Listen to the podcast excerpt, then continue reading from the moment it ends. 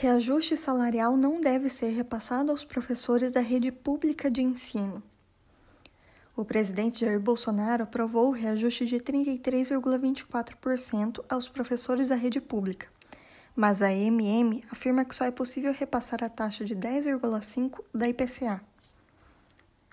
No dia 4 de janeiro de 2022, o presidente Jair Bolsonaro e o ministro da Educação, Milton Ribeiro, concederam via portaria o reajuste do piso em 33,24%. Porém, a Frente Nacional dos Prefeitos, FNP, afirmou cinco dias depois que esse percentual é impraticável para os municípios do estado e o presidente da Associação Mato Grossense dos Municípios, AMM, Neurilan Fraga, recomendou que todas as 141 prefeituras de Mato Grosso repassem aos funcionários da rede pública de ensino apenas a recomposição da inflação. O reajuste concedido via portaria engloba profissionais vinculados a instituições de ensino infantil, fundamental e médio das redes federal, estadual e municipal, que tem carga horária de trabalho de 40 horas semanais e eleva o piso salarial da categoria de R$ 2.886 para R$ 3.845.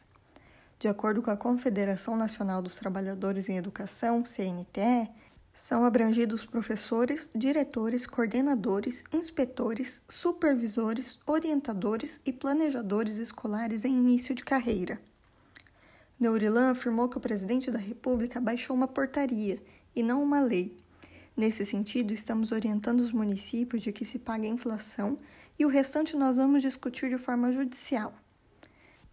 A inflação gera um reajuste de 10,5% e estaria em vigor a partir de abril, que é quando ocorre de fato o reajuste salarial, e continuaria sendo aplicada até que fosse aprovada uma lei no Congresso que obriga o governo a fazer o repasse do real reajuste.